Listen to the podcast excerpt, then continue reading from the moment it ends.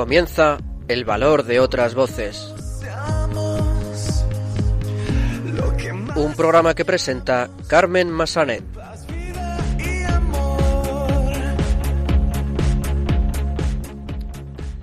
Buenas tardes, bienvenidos a una nueva edición de El Valor de otras Voces, el programa de discapacidad de Radio María. Como siempre me acompaña en estos micrófonos nuestra compañera Silvia Lacalle. Muy buenas tardes, Silvia. Buenas tardes, Carmen, y buenas tardes a todos nuestros oyentes. Muy contenta de estar aquí otra vez. Comenzaremos el programa de hoy dando a conocer el trabajo de la Asociación Argadini. Se trata de una organización que trabaja en Madrid y se dedica a la integración de las personas con discapacidad a través del arte y la cultura. Después volveremos a saludar a Alberto Gil, que nos traerá una nueva recomendación dentro de su sección Valores de Cine.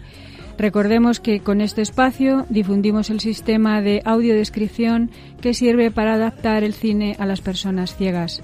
Seguiremos con las últimas noticias sobre discapacidad, un espacio a cargo de los locutores de Radio Roncali, que pertenece a la Fundación Juan 23 Roncali.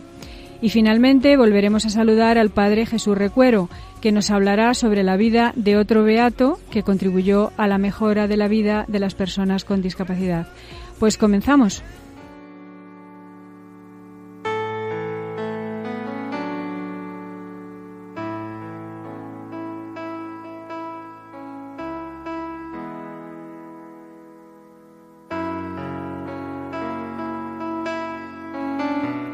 Pues continuamos aquí en el Valor de otras Voces, como decíamos en nuestro sumario. Vamos a empezar el programa dando a conocer el trabajo de la Fundación Argadini, una organización que opera en Madrid y que se dedica a la integración de las personas con todo tipo de discapacidad a través del arte y de la cultura.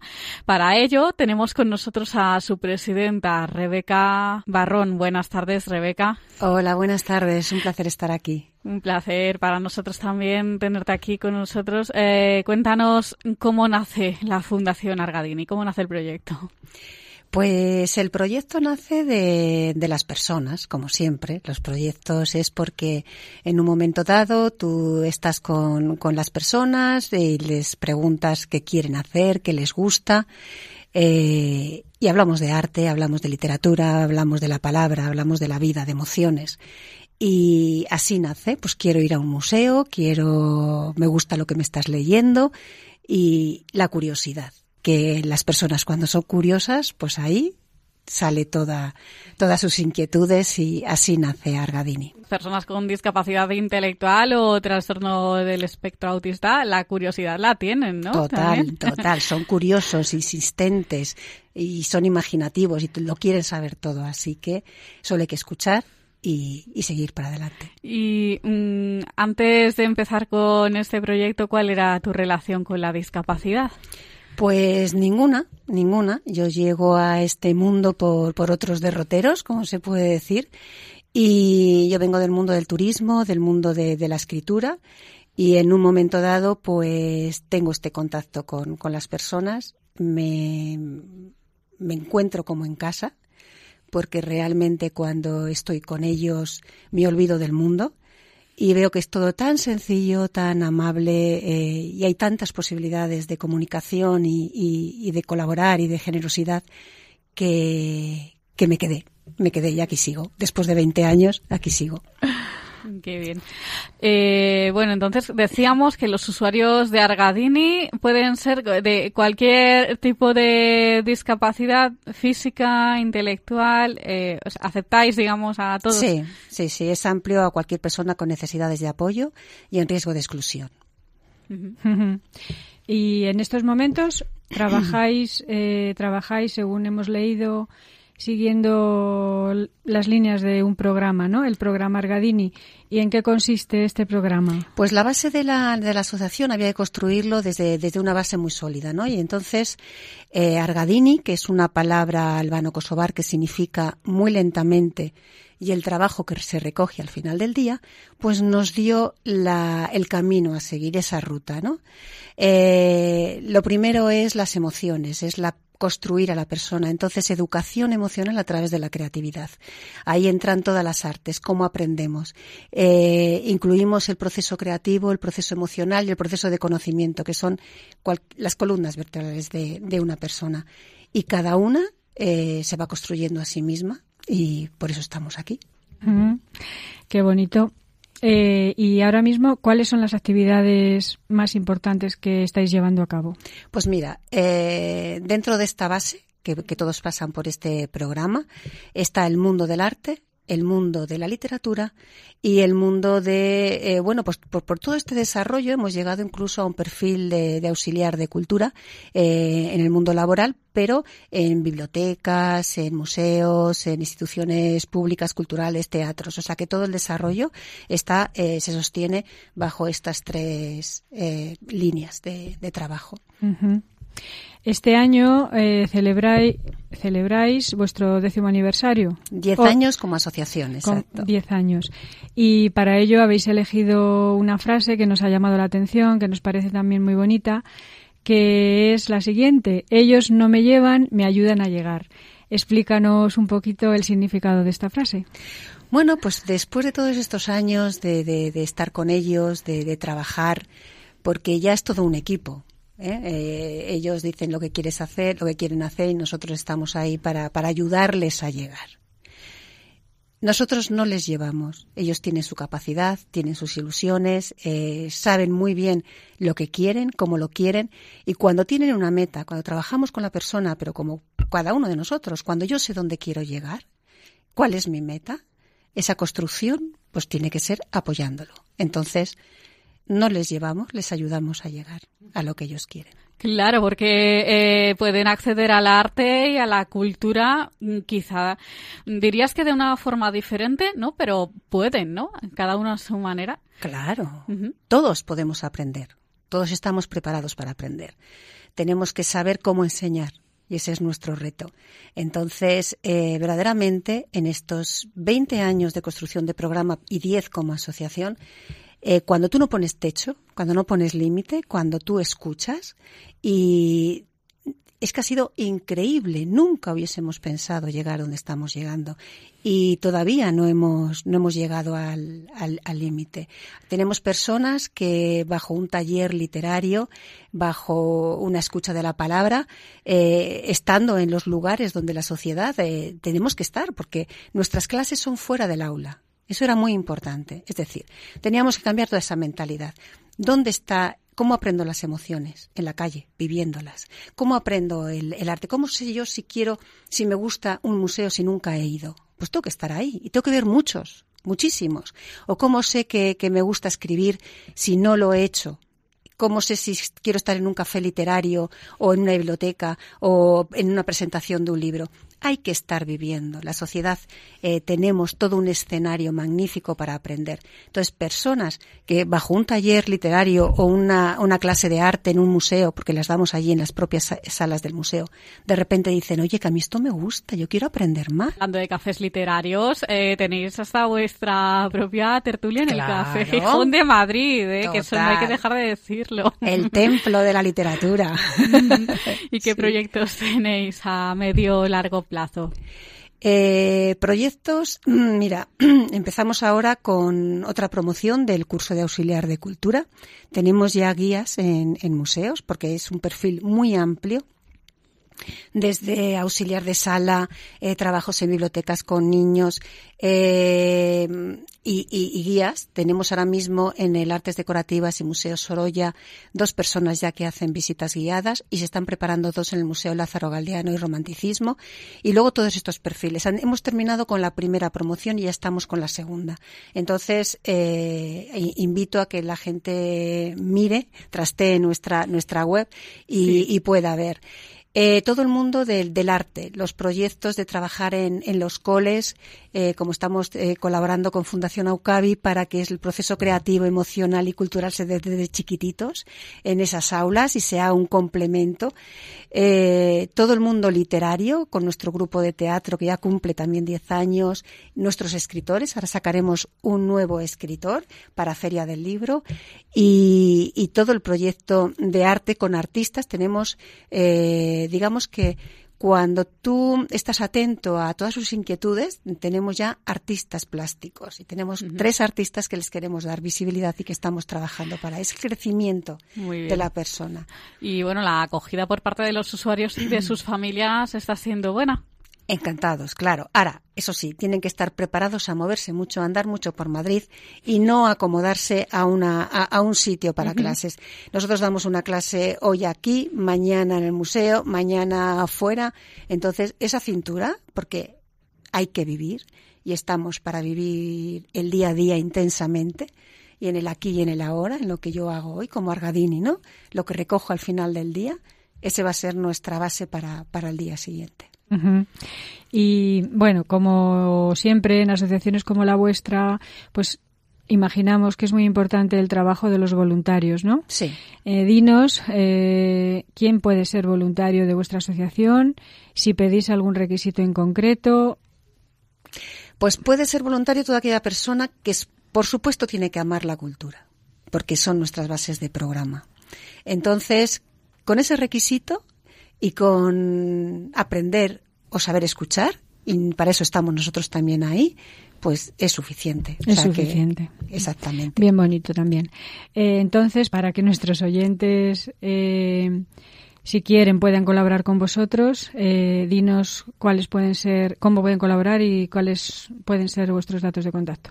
Pues mira, nuestra página web es www.asociacionargadini.org. Estamos www.asociacionargadini.org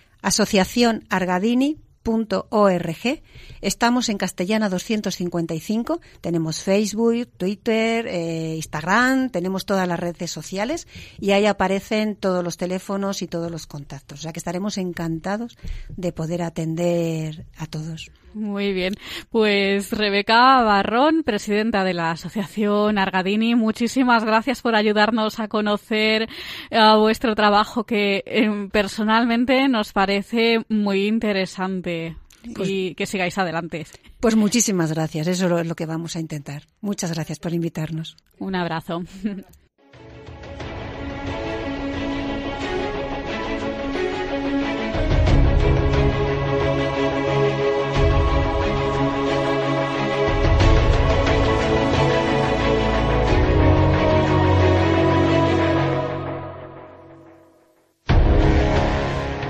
Pues continuamos en el valor de otras voces y vamos ahora con Alberto Gil, que viene con una magnífica recomendación dentro de su sección Valores de Cine. Eh, recordemos que en esta sección damos a conocer el sistema de audiodescripción que sirve para adaptar el cine a las personas ciegas y lo hacemos con películas que transmiten valores. Buenas tardes, Alberto. Buenas tardes, Silvia. Buenas tardes, Carmen. Muy buenas tardes, Alberto. Bueno, pues para no perder la costumbre, vamos con otra historia basada en hechos reales. ¿Qué película has elegido hoy? Efectivamente, La Dama de Oro, dirigida por Simon Curtis en 2015, con una duración de 107 minutos, que narra la historia de una mujer, María Alman, que vive en Estados Unidos en el presente y que pretende reclamar eh, la herencia artística de su familia al gobierno austriaco fruto del expolio de los nazis en la Segunda Guerra Mundial. Bueno, vamos a escuchar ahora un fragmento de la película para que ustedes perciban en qué consiste el sistema de audiodescripción y luego hablamos de los valores que esta película transmite. En la cocina ella sirve un trozo de pastel. Randy pasa al salón. Se acerca a la chimenea y mira los objetos colocados sobre la repisa. Se fija en una foto enmarcada en una estantería.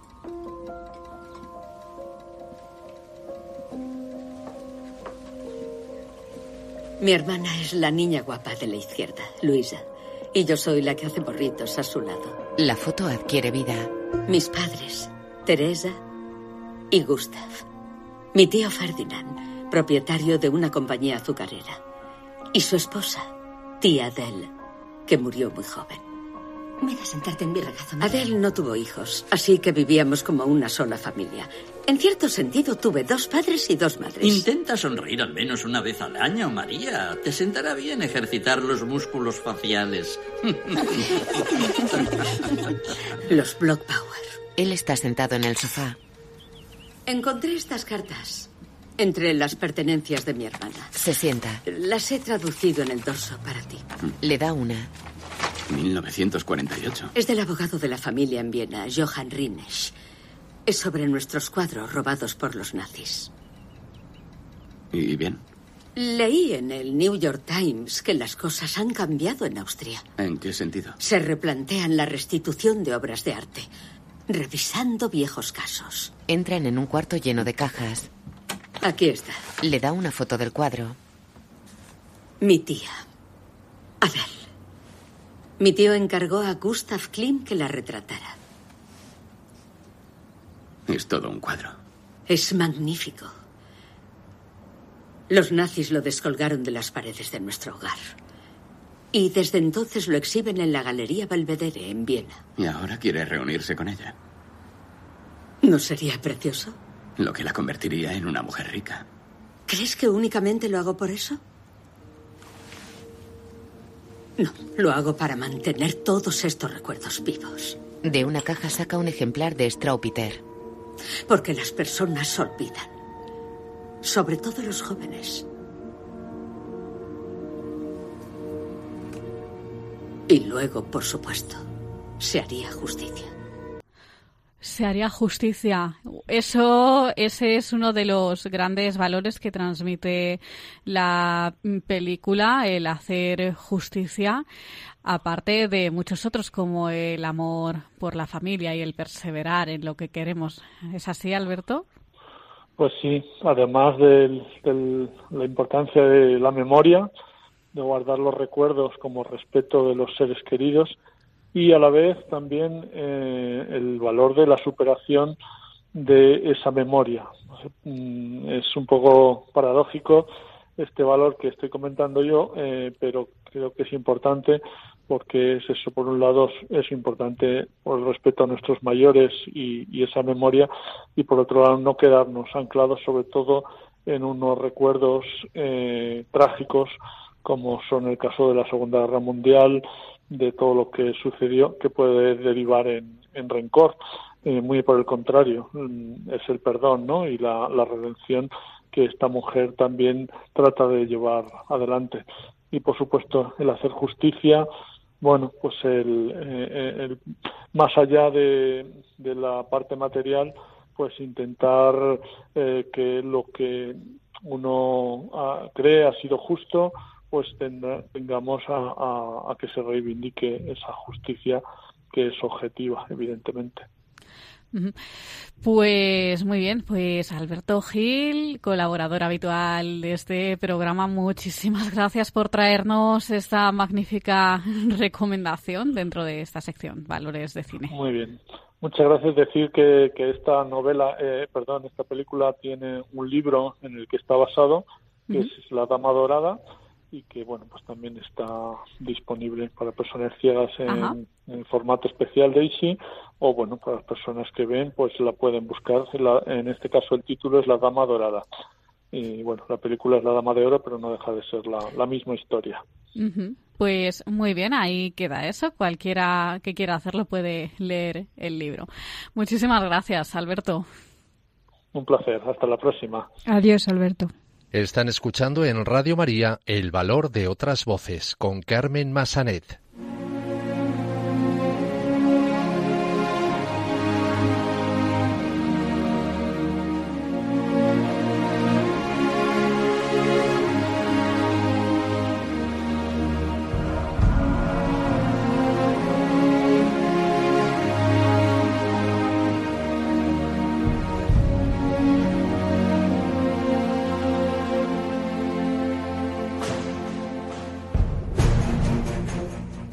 Pues vamos a escuchar ahora las últimas noticias sobre discapacidad, un espacio que está a cargo de los locutores de Radio Roncali, que pertenece precisamente a la Fundación Juan 23 Roncali. Muy buenas tardes. Buenas tardes, queridos oyentes del valor de otras voces. Los locutores de Radio Roncali, la radio de la Fundación Juan 23 Roncali, os contamos este 4 de marzo las noticias de actualidad sobre discapacidad. Mi nombre es Daniel Olías y me acompañan mis compañeros David Soria. Buenas tardes, David.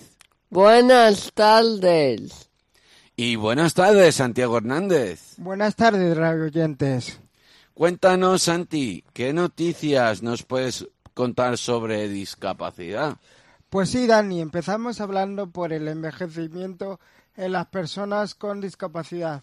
Según unos estudios, envejecemos antes que el resto de los ciudadanos. Se inicia a los 45 años, en muchas ocasiones incluso antes. En España, un total de 268.633 personas con una discapacidad intelectual reconocida con grado igual o superior al 33%. Las entidades consultadas ponen el foco en el ámbito de la prevención y en el de la atención directa para mejorar la calidad de vida de un colectivo que, como argumentan, tiene necesidades que no difieren tanto a las del resto de los mayores.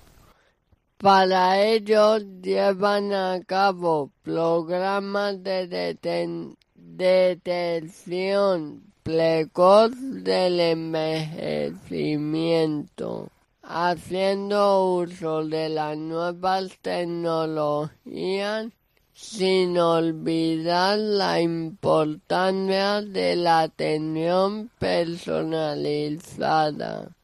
La salud mental es una faceta más de la asistencia sanitaria y el colectivo de personas con discapacidad intelectual y requiere de una atención determinada, adaptada a cada circunstancia personal. Al igual que el resto de las personas, las personas con discapacidad necesitan lo mismo que el resto de los mayores.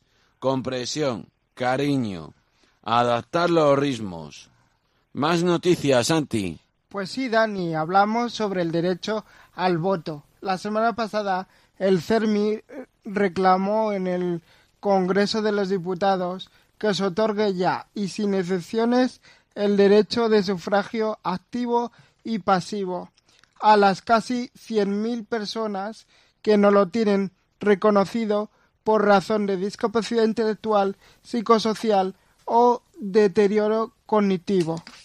En los casos extremos en los que la persona tiene dificultades para formar, expresar o comunicar su voluntad, se ha respondido que no se puede legislar por los casos numéricamente menores. Dos personas con discapacidad intelectual imparten talleres de educación vial. ¿Qué nos puedes contar sobre ello, David? Esto se va a dar gracias a un acuerdo entre Plena Inclusión Madrid y Grupo ALSA. La iniciativa que comenzó este miércoles tiene como objetivo que estas personas pueden desplazarse con mayor seguridad. Para ello, una guía educativa de lectura fácil reforzará el aprendizaje. Muy bien, compañeros. Y ahora hablamos de la educación universitaria en Galicia para personas con discapacidad.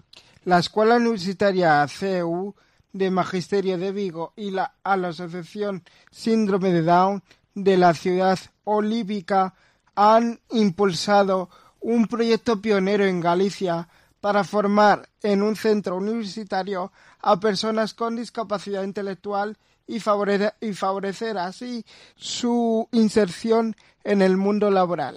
Al parecer, la iniciativa denominada Alida tuvo su origen hace tres años, cuando un grupo de padres de jóvenes con discapacidad intelectual vieron a través de la televisión un programa que se imparte en la Universidad Autónoma de Madrid desde el año 2005 y que oferta un modelo de educación inclusiva.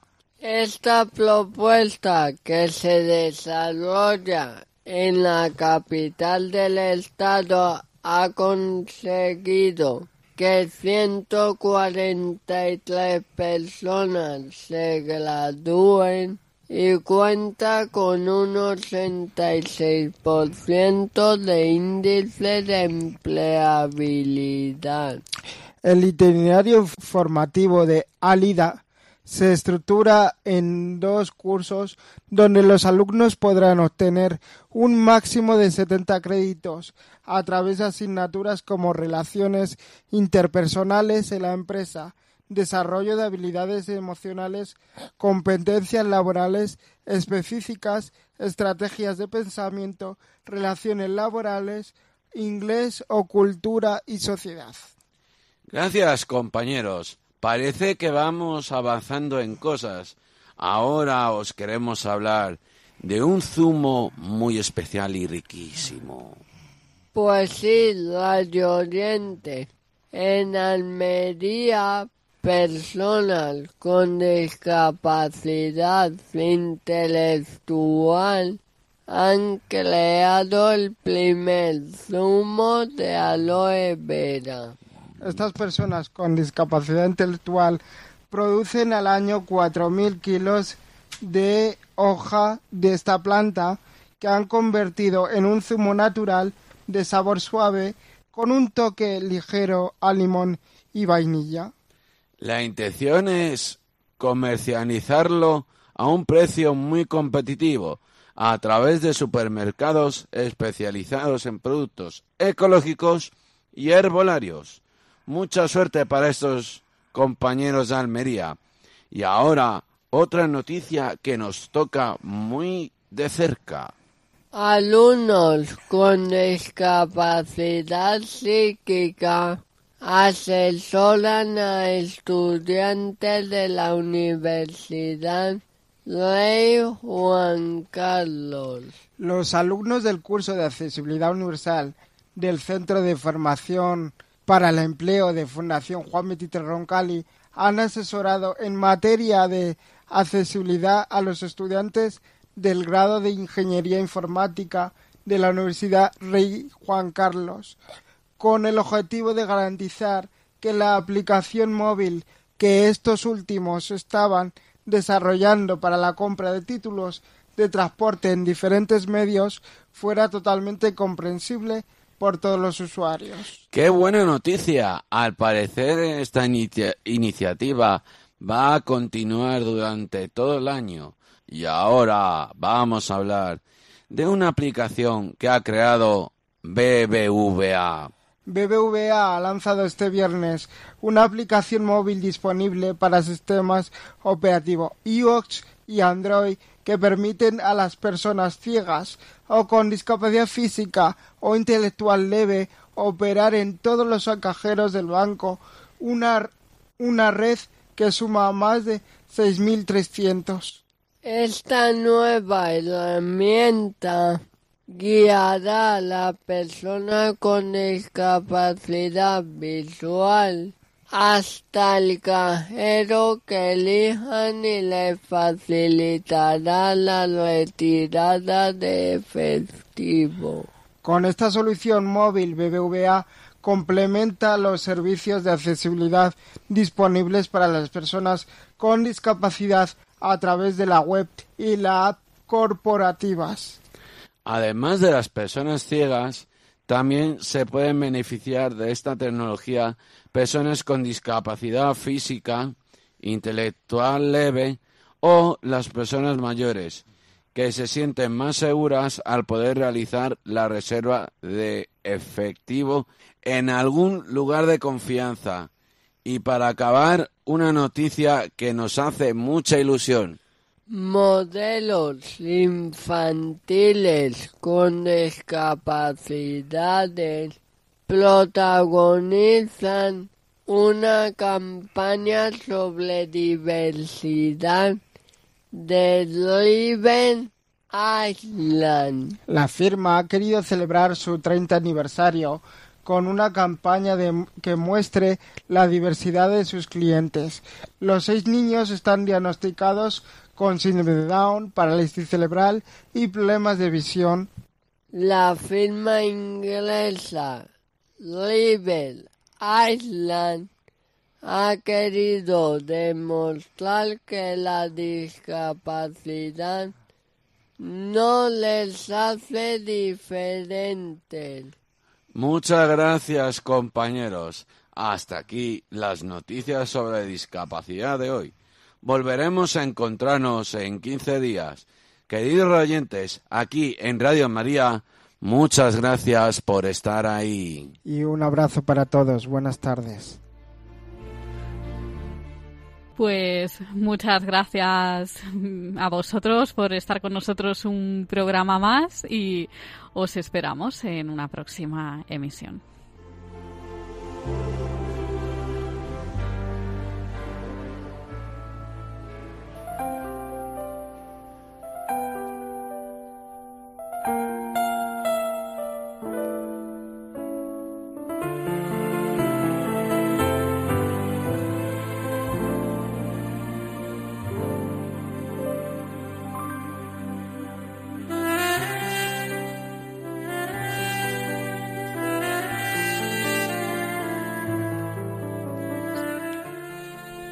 Continuamos en el valor de otras voces y vamos a saludar de nuevo, después de ya varios programas, al Padre Jesús Recuero, que nos va a presentar en esta ocasión la biografía del Beato Carlos Gnocchi. Eh, sí, Silvia, cuéntanos. Carlos Gnocchi es eh, llamado el apóstol de los mutilados por su especial dedicación a los mutilados de guerra y a los huérfanos. Y es precisamente creador de la obra Don Noki. Hoy vamos a conocer algo más sobre esta obra gracias al Padre Jesús. Hola, buenas tardes Jesús. Muy buenas tardes, ¿cómo estáis? ¿Bien? Pues muy bien, nos alegramos de escucharte otra vez. Vale, y a mí también. Pues adelante, cuéntanos. Bueno, pues vamos a hablar un poquito de este, de este singular sacerdote milanés. Mm, eh, cuando estuve en Roma yo hace 20 años, la verdad es que me llegaron noticias de que, porque en Italia es muy conocido y sobre todo especialmente el Milán. Pero con ocasión de hablar hoy esta, esta tarde, bueno, pues he reunido algunas cositas más, porque en ese caso solamente fue pasar un día por alguno de esos eh, escuelas y hospitales fundados por Carlo Gnocchi. Como digo, es un, sacerdote nacido en un pueblecito cerca de Milán el año 1902, un 25 de octubre. Han pasado, por tanto, 116 años. Eh, de una familia muy humilde, y es un hombre, este Carlo, a quien el dolor lo visitó, diríamos, muy, muy pronto, ¿no? La muerte de su padre a una edad muy temprana, luego su hermano Mario, todavía muy niño, y por último su hermano Andrea, ya con 20 años. Por lo tanto, se queda prácticamente pues con su mamá. Pero mm, eso no fue ningún obstáculo, ciertamente fueron muchos sacrificios los que tuvo que hacerle su madre, que apoyó desde el primer momento el deseo de su hijo Carlos de, llegar a ser sacerdote, que por fin tuvo lugar su ordenación y su primera misa con apenas 23 años, un 6 de junio del año 1925. Eh, don Carlo es un sacerdote, diríamos, de con un alma mm, no solamente joven por, por, por edad, porque tiene 23 años, sino que es un verdadero enamorado de Jesús, un alma ardiente, vibrante, que desde siempre, diríamos, se planteó esta pregunta que, que a lo largo de toda la historia y de todo el mundo siempre ha estado presente. Porque yo diría que no hay nadie en el mundo que tarde o temprano no tenga que lidiar con el grave problema del sufrimiento, ¿no? Y, nos preguntamos sobre todo el sufrimiento, ¿por qué el dolor? ¿Y por qué el dolor de los inocentes? Esta, esta pregunta, eh, desde la experiencia vital de Carlo, que, lo, que lo sufre siendo niño, le va a acompañar toda la vida. Y al final de su existencia, como broche final de una eh, vida dedicada a esta pregunta, pero no en una reflexión, diríamos, teológica o filosófica, ¿no? El por qué, la existencia del mal, sino desde una vivencia eh, teológica que se concreta en el ejercicio del amor y de la caridad. Digo que al final de su vida se va a publicar, ya muerto, una obra póstuma preciosa que se titula La pedagogía del dolor inocente. Y es como el resumen de toda una vida de este hombre, que en sus primeros años pues actúa como un sacerdote, diríamos, celoso en varios pueblos y por fin aterriza en Milán y siempre rodeado de niños, el amigo de los niños, el amigo de todos, pero mm, siempre con niños con algún tipo de dificultad y de problema. Eh, se puede decir que Carlo es un, un gran predicador, un gran conferenciante, es un escritor que utiliza todos estos medios para mejor llegar a, a todos estos niños como confesor y director espiritual. El año 35, el cardenal de Milán, Schuster, le encarga ni más ni menos la dirección espiritual del famoso Instituto Gonzaga. Allí estudia, lee, reza, eh, descubrimos una nueva faceta en la espiritualidad de, de Carlo, que es su devoción a la Virgen María que inculca desde el primer momento a todos los niños y jóvenes que se acercan hacia él. Eh, bueno, pues eh, ahí está. Eh, la simpatía de los niños descubren, quedan fascinados por la simpatía, por su capacidad de trabajo, y, hasta que llega la guerra de hacia el 1940 Italia entra en guerra y don Carlo ve que sus jóvenes parten hacia diferentes frentes de Europa y él mm, no puede, diríamos, quedarse. Él entiende que el verdadero amor o se encarna en la realidad de las personas con las que estás o convives, o de lo contrario, pues es una entelequia, ¿no? Por eso pide inmediatamente ser reclutado como capellán militar para estar cerca de sus chicos. Bueno, sus chicos que en este momento ya son eh, mayorcitos, con sus 19, 20, 21, con 37 años, se va de capellán en el batallón de infantería alpina y con su altar de campo, nos podemos imaginar su maletín de cualquier manera con cuatro cosas para celebrar la Eucaristía allí donde los soldados están pues dejándose la piel para compartir tormento. Eh, es algo que todo el mundo entonces va descubriendo, luego después que antes de cerrar los ojos, todos los que mueren en, en batalla, en campaña, los moribundos llaman a su amigo, a su padre, a su confidente, y le confían sus últimas voluntades y recuerdos, uno para las madres, otros para las novias, otro para los hijos. Cuando termina la guerra, don Carlos regresa a Italia y se dedica, entre otras cosas, a recorrer toda Italia para cumplir el encargo que sus muchachos muertos en combate le habían pedido.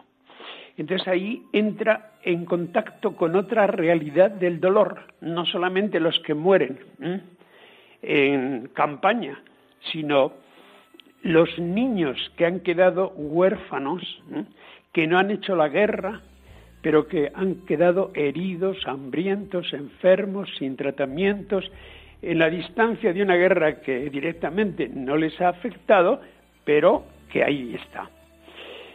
Y sigue él preguntándose, ¿por qué tanto dolor? Y sobre todo, ¿por qué el dolor de los inocentes? Como he dicho, Carlo tiene una larga lista de, lista de direcciones que se remontan y recorren los distintos valles de los alrededores de Milán, cerca de las familias, conoce y consoló las madres, como he dicho, y la pregunta, ¿qué hacer por los más pequeños? Bueno, pues ahí comienza su obra, eh, mm, publica un libro, eh, el título ya indica un poquito por dónde van a ir eh, la orientación de su obra. El título del libro es Restauración de la persona humana. Él descubre, después de habérselo pedido a Dios, en una preciosa carta que le escribe a su primo Mario, estando en el frente. Querido primo, más o menos le dice, yo me gustaría dedicarme toda la vida al servicio de los más pobres y más humildes. Le pido a Dios que me conceda esta gracia. Por tanto, no es un caprichito, digámoslo así, que se monta Carlo, de decir, no, voy a dedicarme a esto, no, no, sí, le pide a Dios que le conceda la gracia. Es que es, importante descubrir esto, pedirle a Dios la gracia de estar junto a los que más sufren para estar a su lado. Pero él sigue ahí, eh, diríamos, preguntándose y descubriendo, en este libro que acabo de decir, él reconoce que ha sido vocacionado para restaurar la dignidad de la persona humana hasta llegar a la estatura de Cristo, son palabras suyas, en los más pequeños, especialmente si están sufriendo. Y como en la vida de casi todos los santos, queridos eh, radioescuchas de Radio María, siempre hay, bueno, algo que puede parecer como un, aviso del cielo, un detonante, como cada uno le quiera llamar. Pero aparece esta florecilla. Una noche de julio una madre trae a su hijo sin una pierna. No sabe la madre dónde ponerlo, si en el suelo, si entregárselo de pie, no, lo puede poner. Y entonces al final, medio medio dándoselo, le dice, don Carlos, yo se lo encomiendo. Y don Carlos se acerca al niño, que está allí sobre una silla, se arrodilla, le mira con infinito amor, se lo lleva a su casa y durante la noche, después de ayudar al niño a quedarse dormido, entre sus manos, una vez que el niño ha dormido, baja a la capilla y le pregunta a Jesús qué debe hacer. Pregunta esta que, Señor, ¿qué quieres que haga? Señor, ¿qué debo hacer? Pregunta que está presente en todos los grandes cristianos que han tirado, diríamos, por lo derecho hacia el camino de la santidad. Bien, en el año 48 funda por fin los, una asociación en favor de los niños mutilados, una federación para ayudar a las víctimas inocentes de la guerra, en Milán, luego en Roma, luego en otras ciudades italianas. Y aquí viene una cosa interesante que no me gustaría olvidar. Eh, en, italiano, es una palabra eh, muy propia, muy italiana, mutilatini, es decir, los llamaríamos los mutilatini son los mutiladitos, ¿no? es una expresión cariñosa y diminutiva, es decir, los niños mutilados, los pequeños mutilados, dice él, no deben ser conmiserados, sería la traducción así un poco al pie, eh, un poco al pie de la letra. Una traducción más al castellano, los niños mutilados no deben provocar ni lástima ni compasión. Y ahora viene la frase, la frase que él, después del ejercicio de la caridad y después de su oración ante Jesús, dice, porque ellos son la aristocracia del dolor. Cuidado con la frase. Estos niños mutilados son la aristocracia del dolor. Son unos privilegiados. Dios los ha elegido como ya había elegido a su Hijo para la redención de la humanidad. Sé que esto que acabo de decir a más de alguno le, por dentro le revolverá algo, porque vivimos en una sociedad donde parece que está prohibido sufrir. Parece que es que es de tontos sufrir un triste dolor de muelas. Y inmediatamente, mm, que nadie me interprete mal, no estoy en contra de los cuidados paliativos, pero, en fin, voy a decirlo claramente. Y no lo voy a decir con mis palabras, sino con una expresión que a mí mm, fue como un puñetazo en el estómago cuando la escuché por primera vez hace 30 o 40 años. Y es de San Juan de la Cruz, que dice, qué poco sabe del amor quien no conoce el dolor. Bueno, pues yo no quiero aquí mm, caer en un eh, masoquismo que no viene a cuento, de sufrir por sufrir. Pero ciertamente vuelvo de nuevo a encontrar esta frase de don Carlos, ¿eh? cuando dice que estos niños no necesitan lástima ni compasión, porque son la aristocracia del dolor, porque son privilegiados, porque Dios los ha elegido como ya había elegido a su hijo para la redención del mundo. No necesitan. Y creo que me estoy pasando, ¿no? No te preocupes, has estado genial. No necesitan ni lástima ni compasión, sino como llevamos diciendo todo este rato, que se les ayude. ¿no? Exacto. Pues.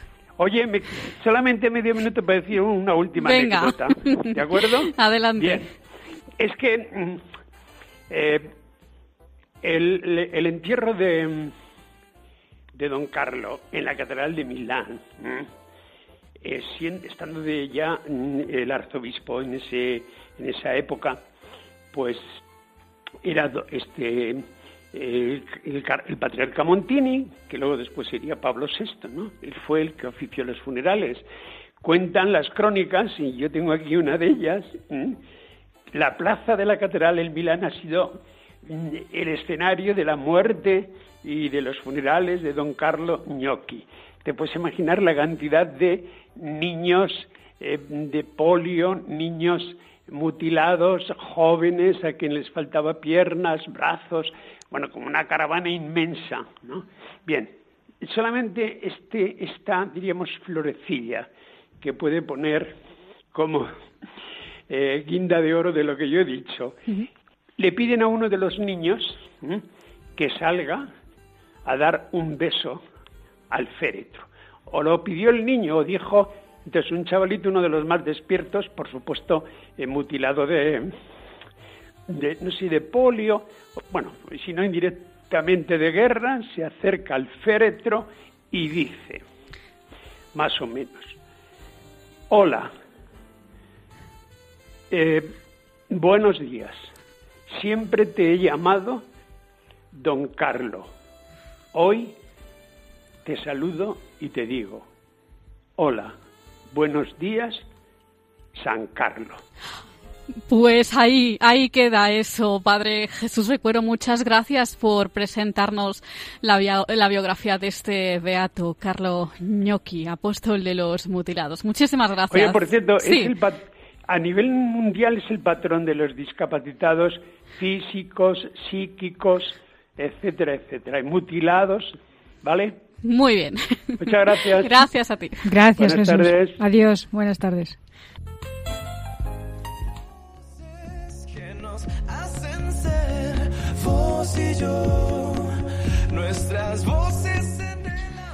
Pues hasta aquí la edición de hoy de El Valor de otras Voces. Hemos empezado el programa dando a conocer el trabajo de la Asociación Argatini, una organización que trabaja en Madrid y se dedica a la integración de las personas con discapacidad a través del arte y la cultura. Alberto Gil, escritor y colaborador habitual de este programa, nos ha traído una nueva recomendación dentro de su sección Valores de Cine, que recordemos que en este espacio lo que hacemos es difundir la audiodescripción, que sirve para adaptar el cine a las personas ciegas con películas que transmiten valores. Y la película elegida en esta ocasión para recomendar ha sido La Dama de Oro. Los locutores de Radio Roncali, perteneciente precisamente a la Fundación Juan 23 Roncali, nos han traído las últimas noticias sobre discapacidad y finalmente el padre Jesús Recuero nos ha presentado la biografía del beato Carlos Ñoqui, llamado apóstol de, la, de los mutilados por su especial dedicación a los mutilados de guerra y a los niños huérfanos y ha sido también creador de la obra Don Ñoqui. Pues les recordamos nuestras vías de contacto por si se quieren poner en contacto con nosotros. Por un lado ya saben que está el correo electrónico y la dirección es el valor de otras voces arroba radiomaria.es y el teléfono del contestador, el número 91 153 8570. Pues muchas gracias Silvia por estar con nosotros un programa más. Muchas gracias Carmen a ti y a todos nuestros oyentes y me ha parecido como siempre un programa precioso y espero que les guste. Pues ahora les dejamos con sacerdotes de Dios, servidores de los hombres. Nosotros nos encontramos en el próximo programa. Un abrazo y muchas gracias por estar ahí. Siempre de pie, voces que nos hacen ser vos y yo, nuestras voces en el amor. Han escuchado El valor de otras voces, un programa presentado por Carmen Massanet.